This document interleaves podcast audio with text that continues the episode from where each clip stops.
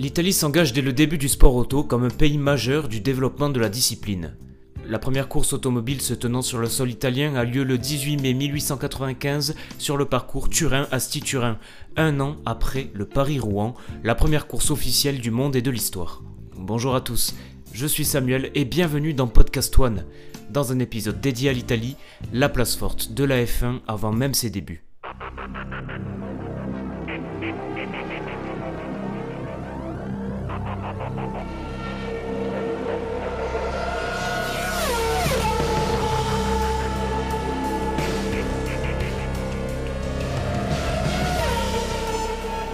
Le 11 juillet 1899 est créé Fiat, qui remporte son premier succès le 28 avril 1900 sur l'épreuve Turin-Asti. Raf de Palma devient le premier Italien à battre le record de vitesse terrestre en 1919.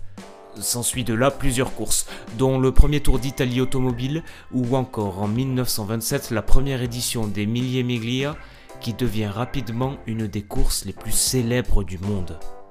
Tant de courses mythiques qui, bien avant la création d'écuries et de marques comme nous les connaissons aujourd'hui, sont les fondations d'une vraie machinerie automobile italienne. Outre la victoire d'Officine Meccaniche en 1927 et de Mercedes-Benz en 1931 au Mille Miglia, Alfa Romeo remporte toutes les autres éditions jusqu'en 1938. Et à ce propos, L'un des acteurs majeurs du sport auto italien, Enzo Ferrari, que nous connaissons tous, est d'abord pilote pour le compte de cette même Alfa Romeo depuis 1920. Ce dernier prend rapidement conscience de ses limites et se voit chargé par Alfa au fonctionnement de l'équipe de course. C'est à l'automne 1929 que la marque Ferrari naît d'un cofinancement dont fait partie Enzo Ferrari. L'ambition originelle de la marque est de faire courir les clients d'Alfa Romeo, mais Rapidement, la Scuderia Ferrari devient le bras armé d'Alfa Romeo en compétition. Ainsi, Ferrari est d'abord constructeur pour Alfa Romeo, et bien que la marque existe, d'où son logo sur les monoplaces, elle ne se présente pas en tant qu'équipe sur les Grands Prix. En 1938, Enzo Ferrari se brouille avec Alfa Romeo qui cherche à prendre le contrôle de la Scuderia Ferrari, et de là, il décide de l'indépendance de la marque du cheval cabré. En 1940, il fait construire la Auto Abio Costruzioni 815 qui, par respect d'une clause de non-concurrence avec Alfa, ne porte pas le nom Ferrari. Puis, en 1947, il établit la marque Ferrari. Tout naturellement, la Scuderia est réactivée pour engager en compétition les modèles de la marque.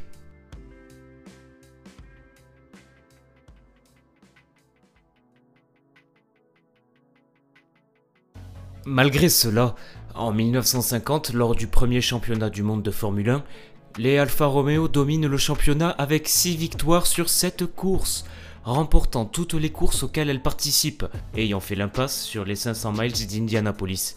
Giuseppe Farina devient le premier champion du monde de l'histoire de la Formule 1. En 1951, Juan Manuel Fangio remporte le championnat sur une Alfetta 159. Les moteurs des Alfetta étaient extrêmement puissants. En 1951, la marque développe 420 chevaux mais cette puissance avait pour coup une consommation élevée de carburant, de 125 à 175 litres au 100 km. Durant cette saison, les voitures milanaises connaissent leur première défaite, étant battues à trois reprises sur cette participation par les Ferrari. Enzo avait raison de faire route tout seul avec sa marque, car à partir de cet instant, Ferrari domine le championnat de 1952 et 1953. Survient alors un autre constructeur, Maserati, plus discrète sur la scène italienne, s'engage dès le premier Grand Prix de l'histoire comptant pour le championnat du monde de Formule 1 en 1950. En 1953 et 1957, c'est la gloire. Juan Manuel Fangio permet à l'écurie d'être titré parmi ses grands rivaux italiens.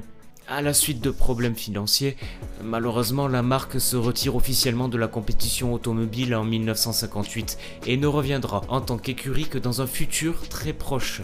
En effet, l'écurie revient en tant que constructeur en Formule E dès 2023.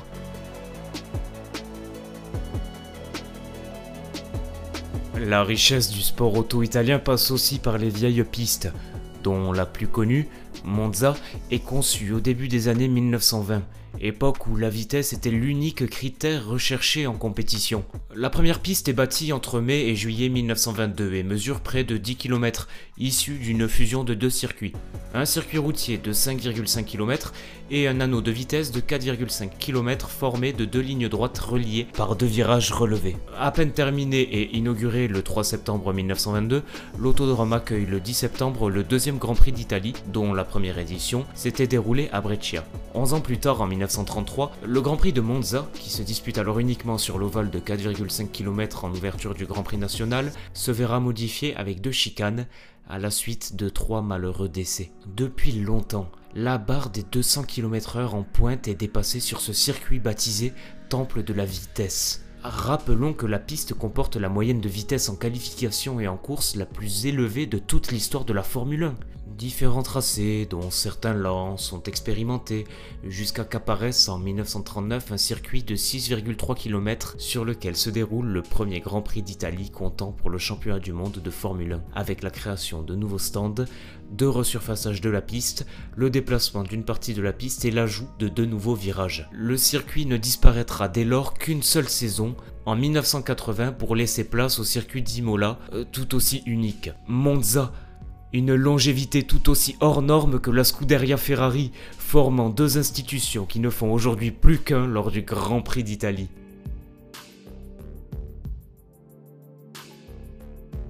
Ainsi, euh, l'histoire du sport auto italien comme berceau de la Formule 1 tourne autour d'un engagement très précoce d'Italiens dans le sport auto, que ce soit par la création de courses, de circuits ou d'un développement de marques automobiles puissantes dès le début des années 1900. Fortes de leurs activités et de leur longévité, les voitures italiennes sont arrivées sur la scène internationale pleines de ressources et de savoir-faire. Ce n'est pas pour rien que Ferrari, légende de la Formule 1, l'est notamment devenue par sa longévité historique au sommet, au-delà même des résultats. Merci à tous de nous avoir écoutés sur Podcast One. Si vous voulez suivre nos travaux, rendez-vous sur turnone.home.blog ou sur nos réseaux sociaux, Twitter et Instagram. A bientôt